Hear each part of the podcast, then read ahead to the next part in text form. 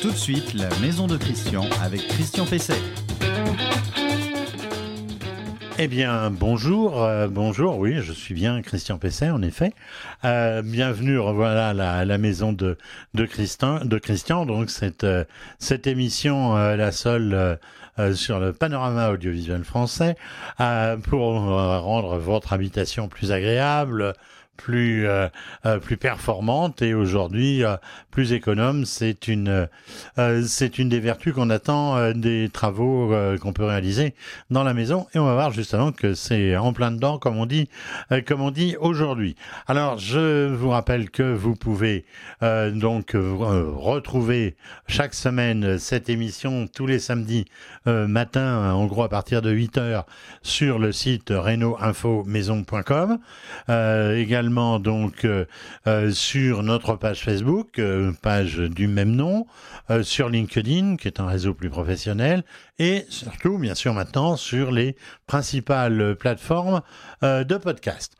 Alors dans cette émission, je vais répondre euh, à la question de Rachid. Alors Rachid, euh, il me demande quelque part, on va voir, c'est plus compliqué que ça, mais il me demande si une euh, commune peut revenir sur un permis de construire, en imposer les conditions 16 ans après la fin des travaux, et donc ce qui revient à se poser la question de la prescription donc des infractions entre guillemets au permis de construire.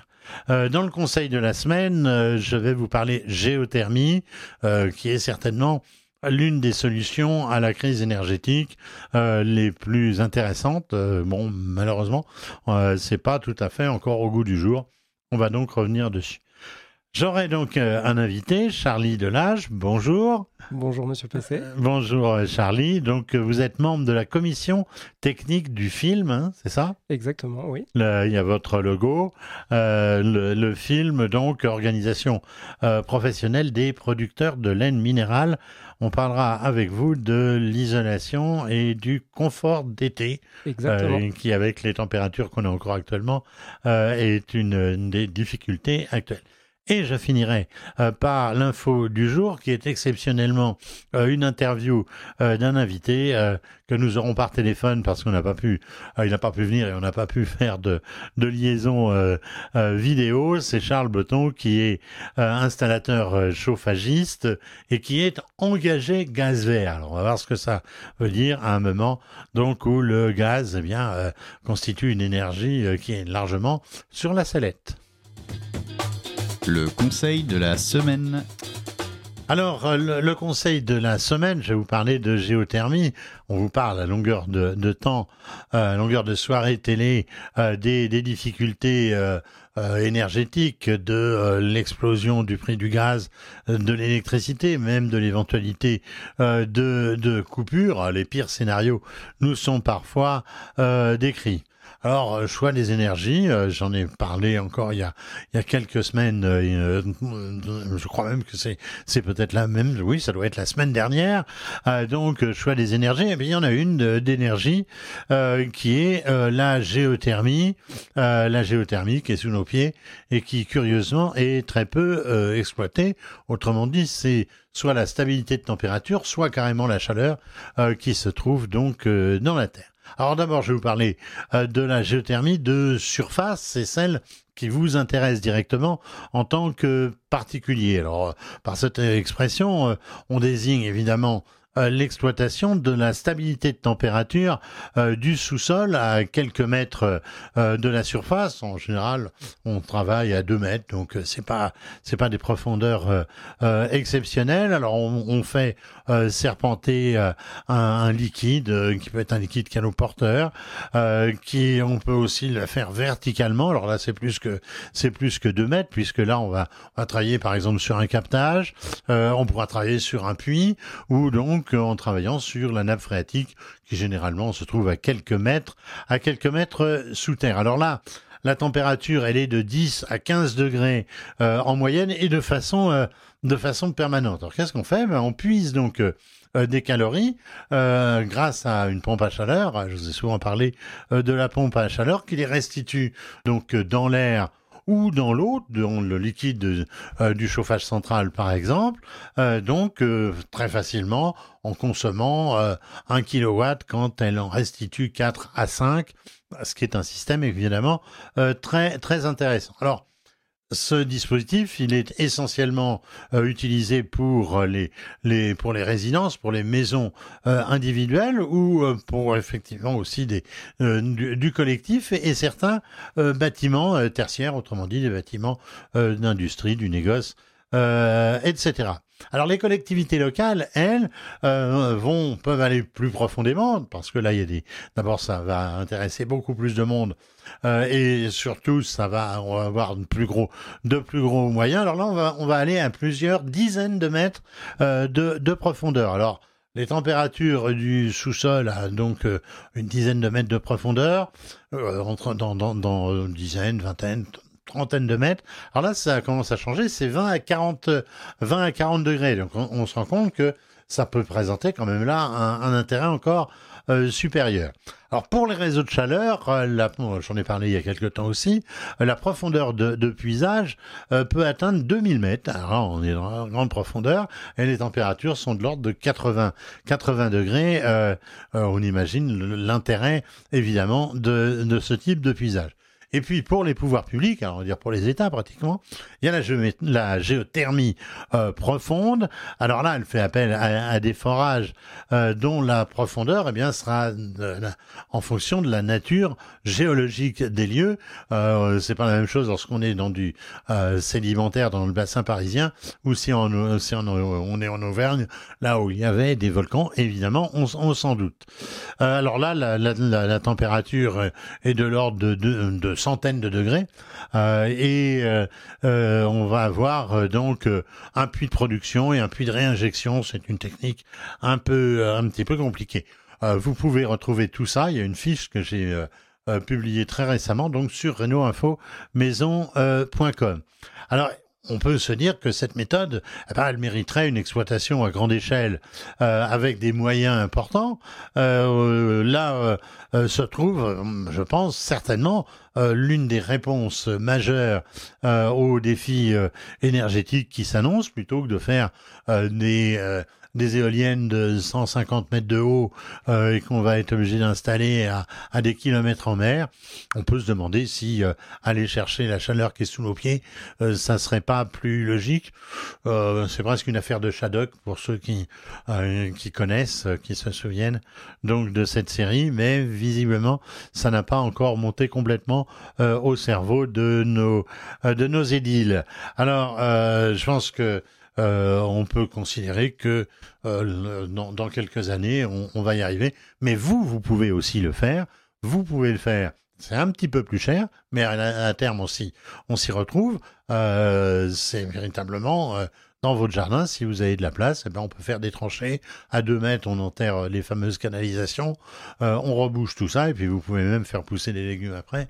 Euh, il est rare qu'on ait des radis de 2 mètres de, de, de profondeur, donc vous pouvez y aller sans difficulté. Votre question à Christian Pesset. Alors là, la question, elle est presque aussi longue que la réponse. Euh, ah, mais je, vais quand même vous la, vous la lire parce que je la trouve un peu cocasse. Alors c'est Rachid qui me dit en 2006, euh, nous avons fait une extension de notre maison, soit la mairie nous a accordé le permis euh, de faire l'agrandissement de la maison, à condition de démolir un atelier derrière sur le côté gauche. L'information est quand même importante, de 53 mètres carrés. chose qu'on a mal comprise à l'époque et on a démoli que la moitié de l'atelier. Euh, euh, la moitié de l'atelier. Et euh, en fin de chantier, en 2008, euh, très honnêtement, notre ami Rachid est allé prévenir, dit-il, les impôts, qui avaient encore une petite partie donc de, de, de sol de sa maison. C'était 25 mètres je pense qu'il aurait pu s'en abstenir. Ça lui aurait évité certainement que la mairie, que les, impôts ne préviennent euh, la mairie. Et la mairie demande, dit-il, la mairie nous demande de détruire cet atelier. Euh, sinon, elle nous poursuivra devant le tribunal.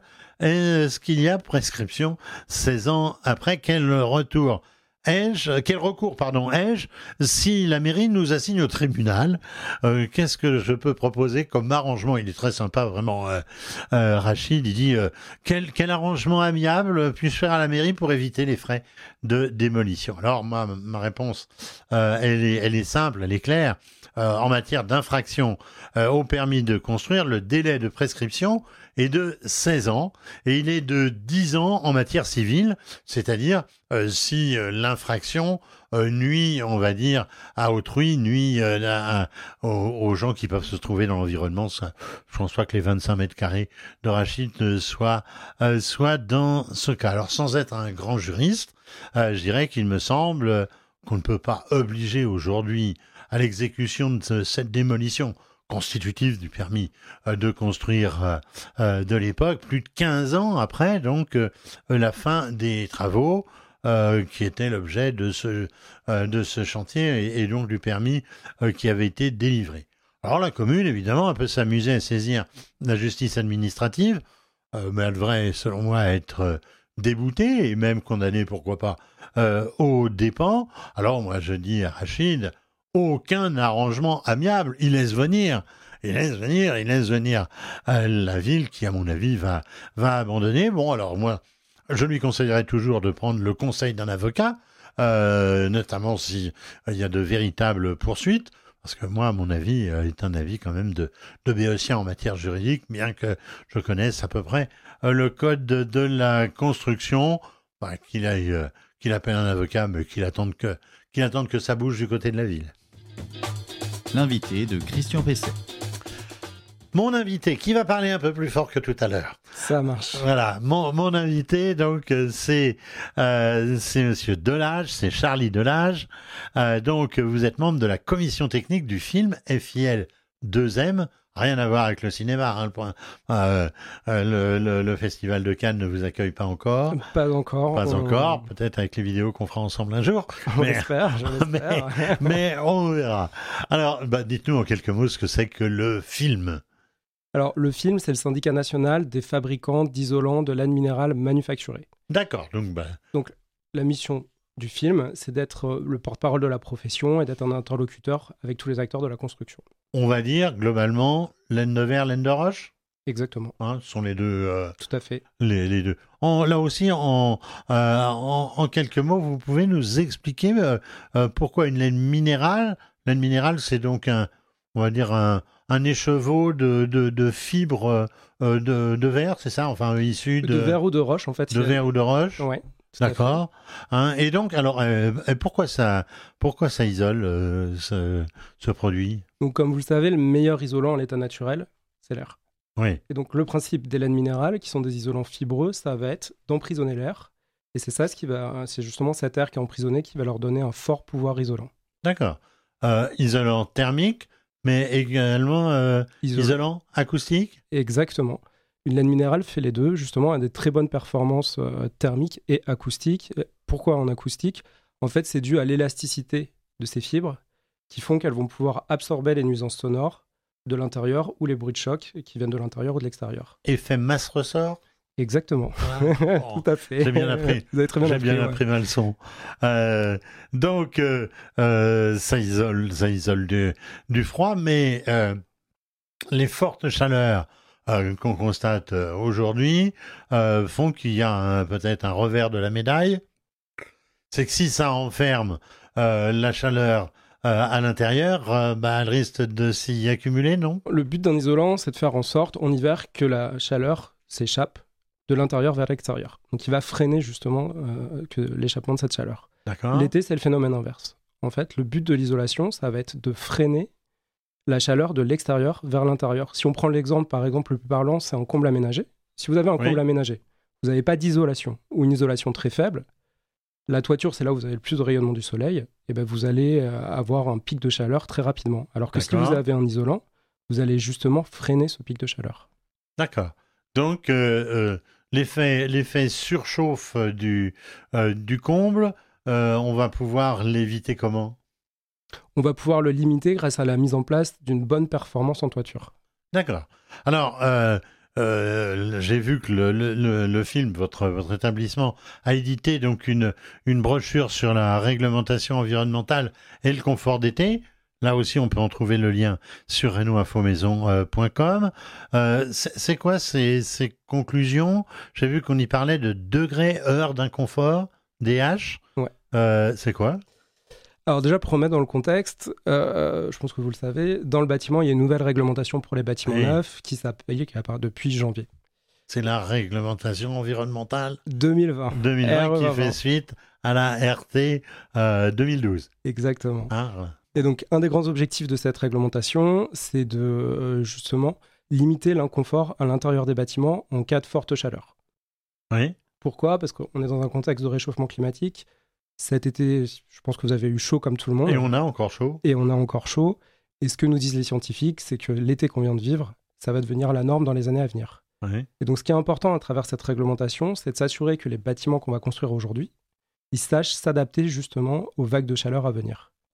Et donc, il y a un indicateur dédié, ce que vous aviez dit très justement, qui est l'indicateur degré-heure.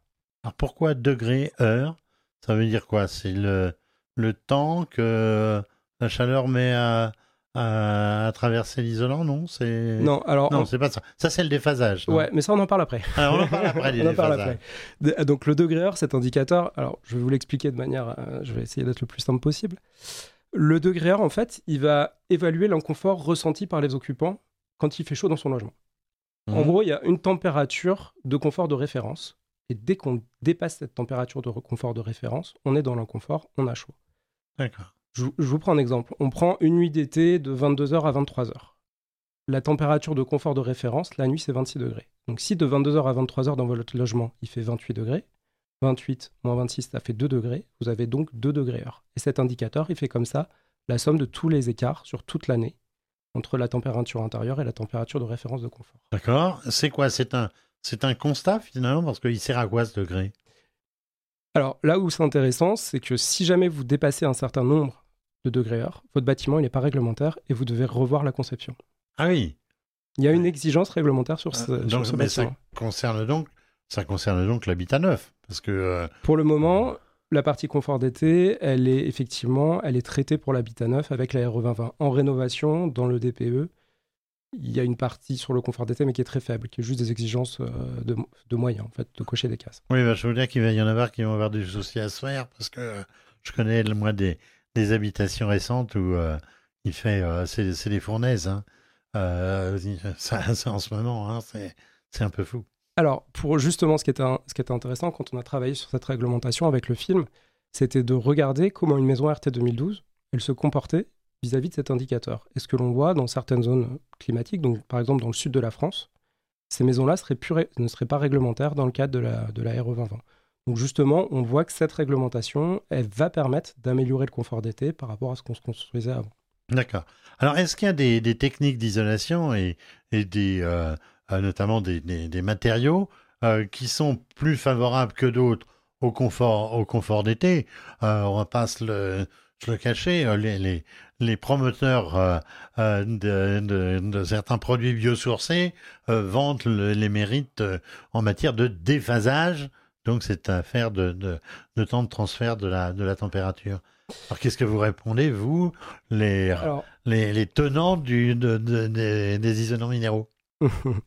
Donc ouais, le déphasage, c'est vrai que c'est quelque chose qu'on entend beaucoup, clairement. C'est un argument, on va dire, marketing. Euh, que, il n'y a pas, a pas d'indice de référence, il n'y a pas de mesure du déphasage. Aujourd'hui, quand on parle confort d'été, il faut penser l'ensemble du bâtiment. On ne compare pas des matériaux entre eux, on compare des matériaux dans un bâtiment. C'est important d'avoir une vision globale. Donc nous, ce qu'on a fait au film, on a mandaté un bureau d'études qui s'appelle Bastide Bondou pour réaliser une étude pour justement voir quel était l'impact de la nature des isolants sur le confort d'été. Et donc dans cette étude, on a regardé ce qui se passe quand on mettait une laine minérale et si on changeait cette laine minérale par un isolant biosourcé. Et ce que l'on constate, c'est qu'entre une laine minérale et un isolant biosourcé, donc si je remplace ma laine minérale par un isolant biosourcé, je vais avoir une différence seulement de 1 degré par jour pendant la période de l'été. Ce qui veut dire que cette différence, elle est négligeable. Vous ne vous rendrez pas compte, si vous avez une laine minérale ou un isolant biosourcé, vous ne vous en rendrez pas compte pour la partie confort d'été. D'accord. Alors, euh, Je pense aussi que la structure de la maison elle-même, ça doit, ça doit jouer, jouer son rôle. Alors, est-ce qu'on peut dire que les modes constructifs entre une maçonnerie en dur, euh, une maison de saturbois, est-ce que ça influe beaucoup sur ce, euh, sur ce confort d'été? Est-ce qu'il y a une part aussi de l'inertie du bâtiment euh, dans la résistance à la chaleur? Alors oui, l'inertie, ça a une part importante. L'inertie, pour définir facilement l'inertie, l'inertie, en gros, c'est la masse oui. qu'on trouve dans le bâtiment. Mais la masse de l'ensemble des composants du bâtiment, c'est-à-dire les planchers, les murs, etc. On prend la totalité. Le principe de l'inertie, ça va être de décaler l'onde de chaleur dans, le, mhm. dans la durée. Mais l'inertie, ça n'annule pas l'onde de chaleur. Oui, bien on, sûr. On, est d'accord là-dessus. Et donc, du coup, une forte inertie, ça a un intérêt l'été parce qu'en fait, le, bâtiment, il va lentement accumuler la chaleur pendant la journée et le soir, quand il fait plus frais, il va pouvoir la décharger. Ce qui va en fait limiter la, la montée en température rapide dans le bâtiment. Donc, c'est intéressant. Mais après, l'inertie, il y a un moment, ce que je disais tout à l'heure, on est dans un contexte de réchauffement climatique. L'inertie, c'est un peu comme quand on remplit une bouteille d'eau. On remplit la bouteille d'eau, et au bout d'un moment, la bouteille d'eau, elle est pleine. Donc l'inertie, c'est pareil. Au bout d'un moment, l'inertie, ça supprime pas justement la montée en température. Et quand on est dans un contexte de réchauffement climatique, vous avez une vague de chaleur euh, comme l'été euh, août 2003, par exemple, la canicule d'août 2003. Au final, vous aurez au final chaud dans votre bâtiment. Mais l'inertie, justement, va retarder le moment où vous aurez chaud dans votre bâtiment. D'accord. C'est pour ça qu'il fait plus, plus frais dans une maison en granit que dans une euh, maison à euh, saturbois Entre autres. Par exemple. Par exemple. Ah, Par contre, une maison, une maison en granit qui n'est pas isolée, qui a une très bonne inertie, l'hiver, évidemment, c'est plus compliqué. En fait. Voilà. que j'avais vu, je ne sais pas si, si c'était une image, mais on disait que 20 cm de laine minérale égale 2 mètres de, euh, de Oui, voilà, ah, exactement. C'était le grand mm. argument qui avait été évoqué mm. euh, à une époque. Alors, euh, au-delà, au-delà de l'isolation, vous avez pu, je crois, identifier les leviers efficaces aussi pour pour améliorer le, confort d'été, pour rafraîchir la maison. En, en quelques exemples, c'est quoi? Ouais, donc en fait, sur l'approche du confort d'été, il faut vraiment penser stratégie et approche globale c'est pas un produit qui va permettre de rendre votre maison confortable, mais c'est un ensemble de, de, solutions. Il faut vraiment toujours avoir cette vision-là très large. Sur le confort d'été, en fait, c'est du, du bon sens. la, première chose, c'est de limiter justement euh, de limiter les apports solaires. Donc, pour limiter les apports solaires, bah, dans le sud de la France, vous faites quoi? Vous fermez vos fenêtres, vos volets. et puis, on, puis, on, fait de l'ombrage. Et, et, on fait de l'ombrage. C'était les, les pergolas. Euh, on prend le pastis euh, à la pagnole, quoi. Hein. c'est une des solutions. C'est une des solutions, ou des vitrages à contrôle solaire, mais en fait, on reste sur du bon sens. Après, il y a, quand on peut, c'est la ventilation nocturne. Donc l'idéal, c'est d'avoir un logement traversant, et vous pouvez faire une ventilation nocturne où vous allez décharger justement votre bâtiment. Après, on sait qu'en période caniculaire, une ventilation nocturne, ça ne fonctionne pas parce que vous avez une différence de température, la différence de température entre l'intérieur et l'extérieur est quasiment nulle, il n'y a pas de vent, donc là, là, là, ça ne marche pas. Donc l'inertie du bâtiment, effectivement, c'est intéressant pour, euh, pour ralentir sa montée en température. Il y a naturellement la bonne performance de l'isolation, qui est importante. Et après, il y a, a d'autres solutions comme la mise en place de brassardeurs. C'est ce qui ressort de cette réglementation. C'est quoi le brassardeur bah, Le. Déjà le ventilateur de plafond? C'est le ventilateur de plafond. En fait, lui, il va jouer, il va pas jouer sur la température intérieure, mais il va jouer sur votre ressenti. Il va brasser l'air, il va jouer sur votre ressenti. D'accord. Donc, euh, voilà. Donc vraiment sur le confort d'été, ce qu'il faut retenir, c'est d'avoir cette approche globale en fait.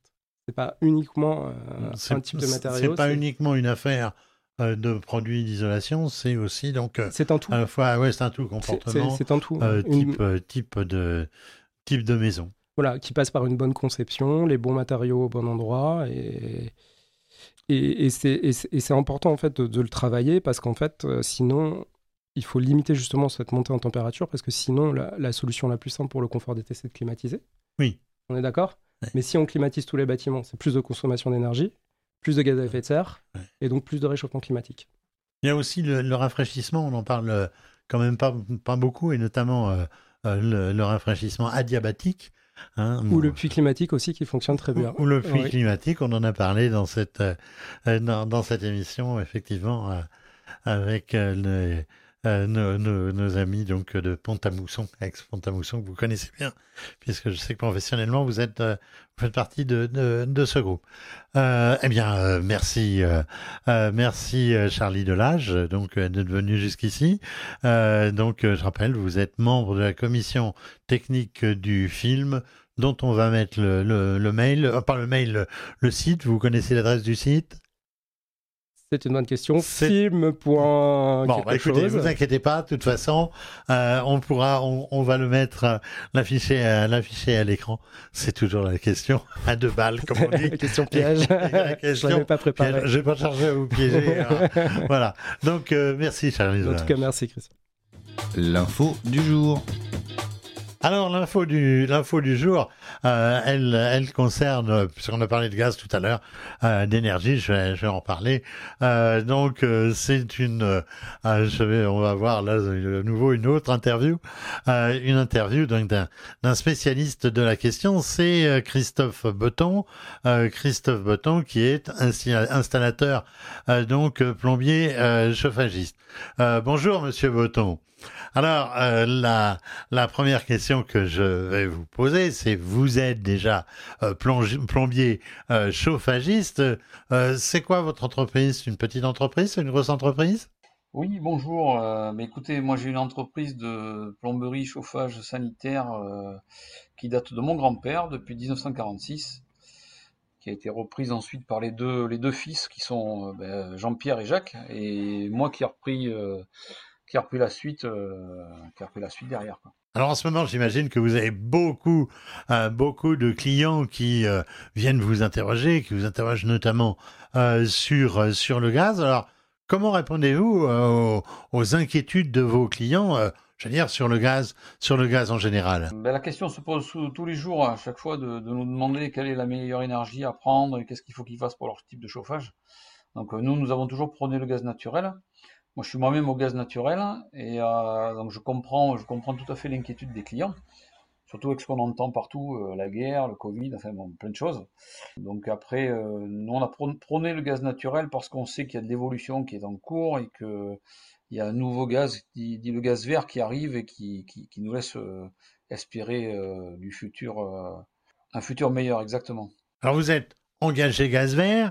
Euh, c'est quoi vos, arguments en faveur euh, du, du, gaz vert? Et d'ailleurs, vous, pouvez nous, rappeler euh, ce que c'est que le gaz vert? Le gaz vert, oui, le gaz vert, il est, issu de la méthanisation, donc c'est une énergie 100% renouvelable, puisqu'elle est produite par la dégradation des déchets organiques, des résidus agricoles et des effluents d'élevage. Donc euh, après, euh, une fois que, que ce gaz est traité, il est réinjecté sur le réseau, sur le réseau GRDF. Bon, c'est bien de parler euh, de gaz vert, de production méthane, de méthanisation. est-ce qu'il y a, est-ce qu'il y a des, des sites près de chez vous pour donc cette, cette méthanisation? Ah ben, sur le secteur, euh, il y a un site de production qui est, actif depuis fin 2021, qui est à 25 km de, de. Moi, je me trouve à Mussidan dans le 24. Et euh, donc, il y a un site à Saint-Antoine-de-Breuil sur la Dordogne.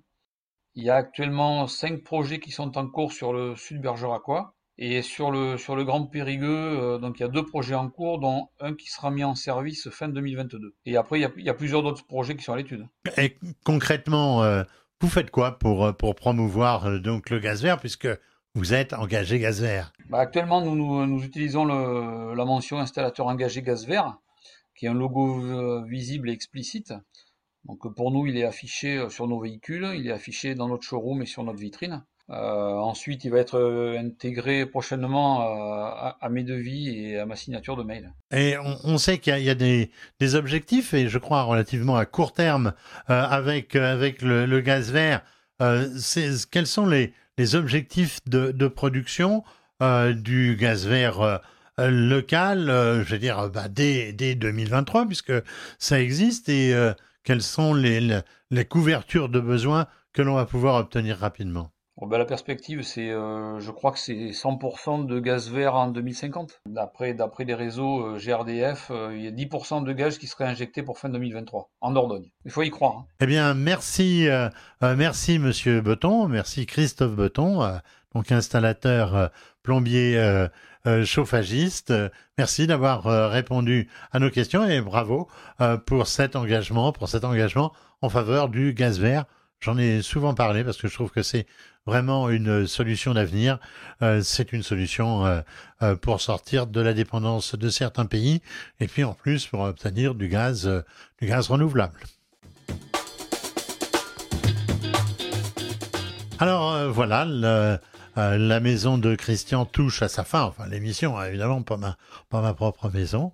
Euh, vous retrouverez un autre épisode la semaine prochaine, donc très prochainement, euh, comme d'habitude, donc le, le, à partir du, du samedi, du samedi matin.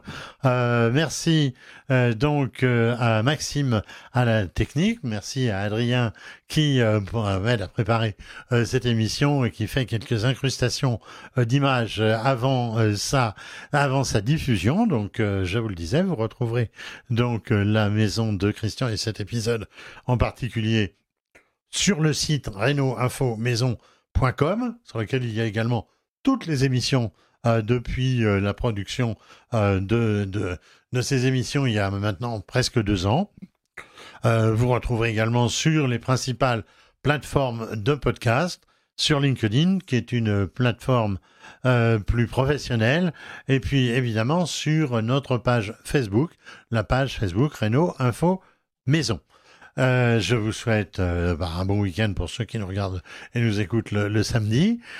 travaillez bien dans votre maison, faites-la entretenir le mieux que vous pouvez. Puis n'oubliez pas que les professionnels sont là pour faire des travaux de qualité, euh, des travaux de professionnels, notamment en matière d'isolation dont on a parlé euh, tout à l'heure. Eh bien, c'est évidemment mieux que d'essayer de le faire, de le faire soi-même. Et d'ailleurs, en recourant à des professionnels et notamment à des professionnels RGE, eh bien, vous pouvez bénéficier de toutes les aides, ma prime rénov, les certificats d'économie d'énergie, etc. Je vous dis à la semaine prochaine.